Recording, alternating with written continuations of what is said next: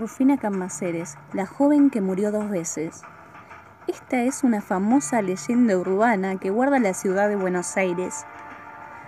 Dentro del cementerio de Recoleta, en un Buenos Aires neblinoso y mágico, se alza una escultura que inmortaliza a la joven hija del escritor argentino Eugenio Cambaceres, quien con sus ácidas obras desnudó hipocresías de la alta sociedad de fines de 1800 y el que se lo repudió por haberse casado con una bailarina italiana, Luisa Basici, a quien la gente apodaba la bachicha. El matrimonio tuvo una hija única y cuando Cambaceres murió, Luisa y la joven Rufina quedaron solas con un palacete en la calle Montes de Oca, entre otros bienes.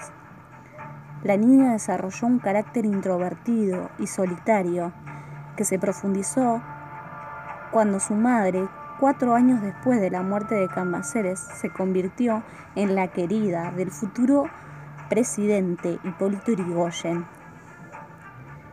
Para entonces Rufina tenía 14 años, era hermosa y muchos jóvenes rodeaban la casona de Montes de Oca, pero ella se mostraba indiferente. El 31 de mayo de 1902, Rufina cumplió 19 años su madre había organizado una gran fiesta y luego escucharía música lírica en el Colón. Cuando finalizó el festejo y debían partir hacia el teatro, Luisa escuchó un alarido aterrador de una de las mucamas.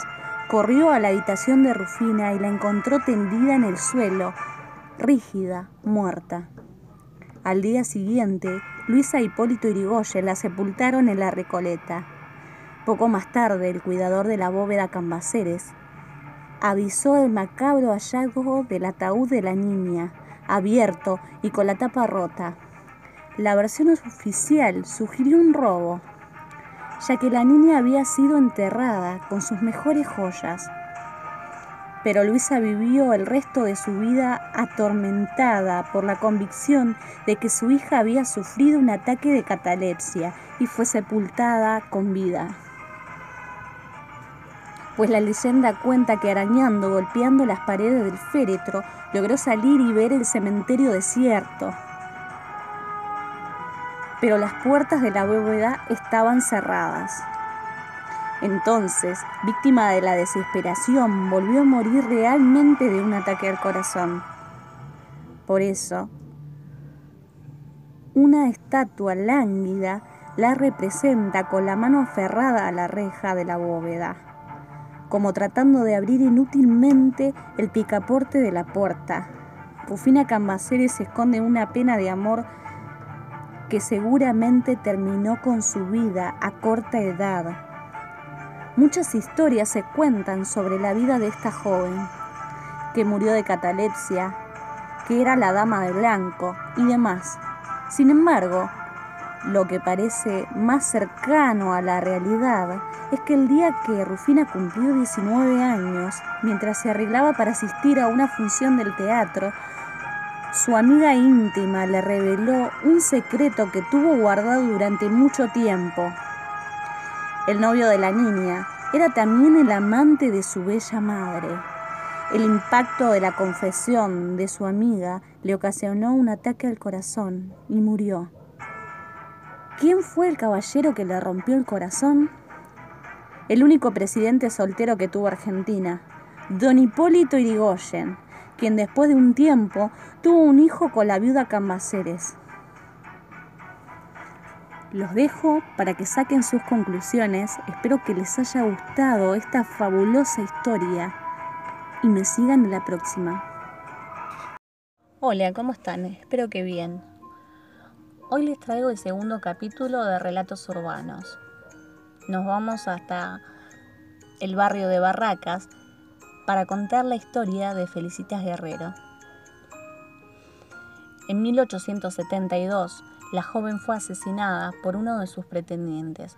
Sus padres, afligidos por el dolor, decidieron levantar una iglesia en su nombre, donde dicen que cada 30 de enero el fantasma de la joven aparece se quedan conmigo y les cuento de qué se trata esta trágica historia.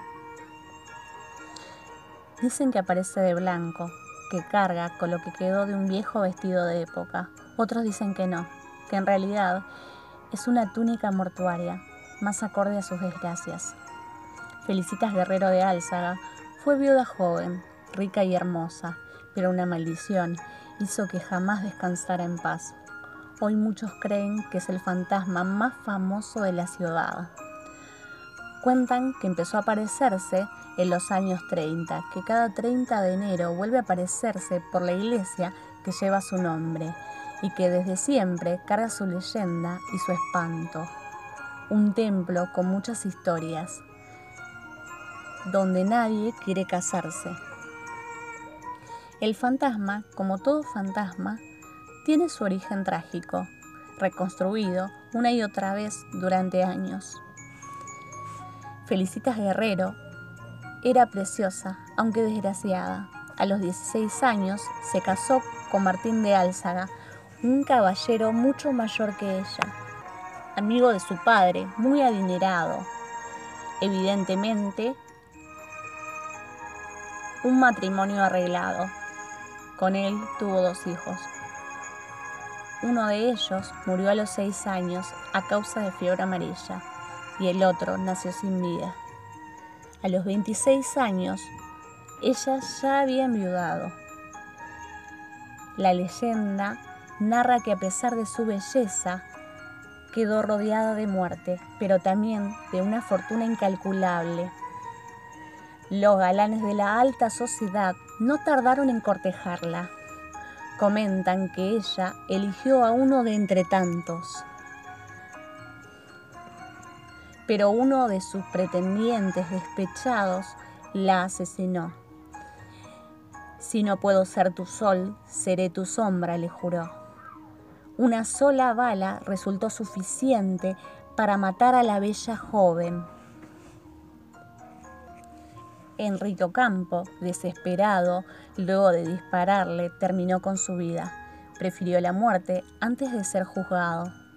Sus padres, afligidos por esta tragedia, construyeron una iglesia para recordar a su hija. En Isabel la Católica, 520, justo detrás de la casona donde murió, y donde hoy está la Plaza Colombia, en el corazón de Barracas, fue abierto a fines de enero de 1876, cuatro años después del crimen, bajo el nombre de Santa Felicitas. Se trata de la única iglesia propiedad del gobierno porteño, la única por su estilo neogótico alemán que quedó de pie en todo el mundo con llamativas estatuas de seglares realizado en mármol de Carraca. Sin embargo, su leyenda es lo que la destaca de todas las demás. Se cree que la maldición del pretendiente aún le impide descansar en paz y que el fantasma de la joven se manifiesta en el lugar, que incluso a veces la oyen llorar. Esta historia no es aceptada por el sacerdote de la iglesia, que cuida la iglesia desde hace 14 años. Lo de los fantasmas es mentira. Solo confunden a la gente, afirma Dante Galeazzi. No obstante, hay muchas personas que trabajan en el templo y a pesar de sus sucesos paranormales, una de ellas es la arquitecta Ellen Hendy, coordinadora general de visitas al complejo de Santa Felicita. Cuenta que hay quienes juran escuchar campanadas que se agitan solas o haber sido testigos de tragedias amorosas. Varias parejas evitan dar el sí en el lugar.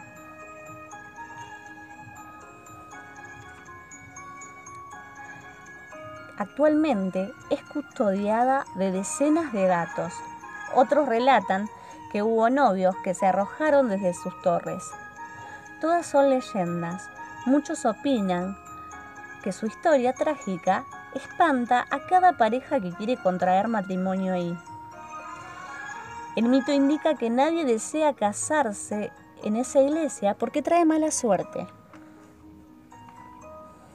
mientras Galesi sostiene que Santa Felicitas no hubo ni hay casamientos sencillamente porque la iglesia no tiene autorización ni libro para ese sacramento, verdad irrefutable o no.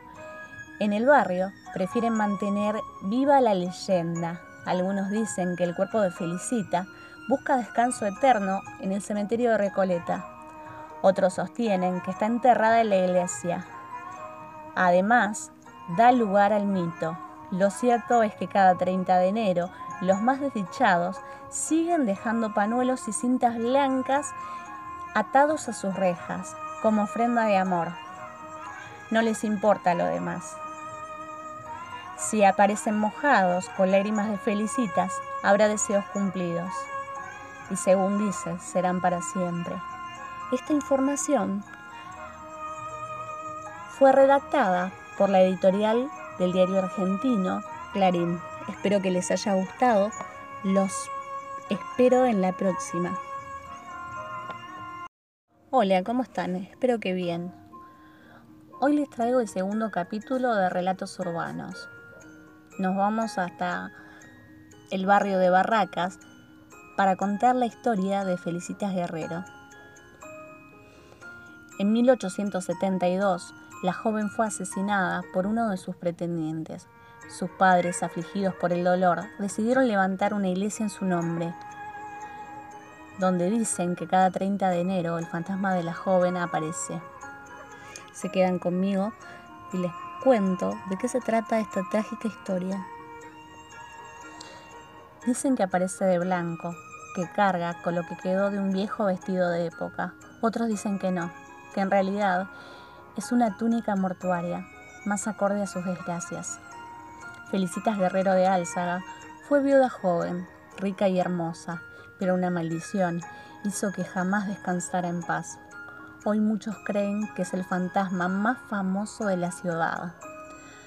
Cuentan que empezó a aparecerse en los años 30, que cada 30 de enero vuelve a aparecerse por la iglesia que lleva su nombre y que desde siempre carga su leyenda y su espanto. Un templo con muchas historias, donde nadie quiere casarse. El fantasma, como todo fantasma, tiene su origen trágico, reconstruido una y otra vez durante años.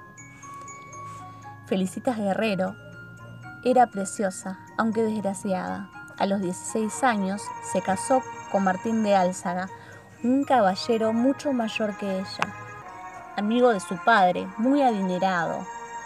Evidentemente, un matrimonio arreglado. Con él tuvo dos hijos. Uno de ellos murió a los seis años a causa de fiebre amarilla y el otro nació sin vida. A los 26 años, ella ya había enviudado. La leyenda narra que a pesar de su belleza, quedó rodeada de muerte, pero también de una fortuna incalculable los galanes de la alta sociedad no tardaron en cortejarla. Comentan que ella eligió a uno de entre tantos. Pero uno de sus pretendientes despechados la asesinó. Si no puedo ser tu sol, seré tu sombra, le juró. Una sola bala resultó suficiente para matar a la bella joven. Enrico Campo, desesperado, luego de dispararle, terminó con su vida. Prefirió la muerte antes de ser juzgado. Sus padres, afligidos por esta tragedia, construyeron una iglesia para recordar a su hija. En Isabel la Católica, 520, justo detrás de la casona donde murió, y donde hoy está la Plaza Colombia, en el corazón de Barracas fue abierto a fines de enero de 1876, cuatro años después del crimen, bajo el nombre de Santa Felicitas.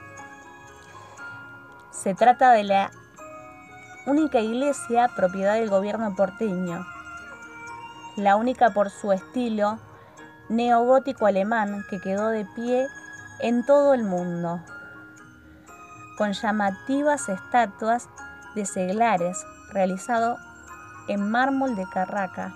Sin embargo, su leyenda es lo que la destaca de todas las demás. Se cree que la maldición del pretendiente aún le impide descansar en paz y que el fantasma de la joven se manifiesta en el lugar, que incluso a veces la oyen llorar. Esta historia no es aceptada por el sacerdote de la iglesia, que cuida la iglesia desde hace 14 años. Lo de los fantasmas es mentira. Solo confunden a la gente, afirma Dante Galeazzi. No obstante, hay muchas personas que trabajan en el templo y a pesar de sus sucesos paranormales, una de ellas es la arquitecta Ellen Hendy, coordinadora general de visitas al complejo de Santa Felicita. Cuenta que hay quienes juran escuchar campanadas que se agitan solas o haber sido testigos de tragedias amorosas. Varias parejas evitan dar el sí en el lugar.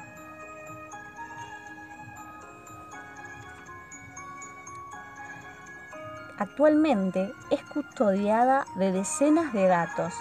Otros relatan que hubo novios que se arrojaron desde sus torres. Todas son leyendas. Muchos opinan que su historia trágica espanta a cada pareja que quiere contraer matrimonio ahí. El mito indica que nadie desea casarse en esa iglesia porque trae mala suerte. Mientras Galesi sostiene que Santa Felicitas no hubo ni hay casamientos sencillamente porque la iglesia no tiene autorización ni libro para ese sacramento, verdad irrefutable o no, en el barrio prefieren mantener viva la leyenda. Algunos dicen que el cuerpo de Felicita busca descanso eterno en el cementerio de Recoleta. Otros sostienen que está enterrada en la iglesia. Además, da lugar al mito. Lo cierto es que cada 30 de enero los más desdichados siguen dejando panuelos y cintas blancas atados a sus rejas como ofrenda de amor.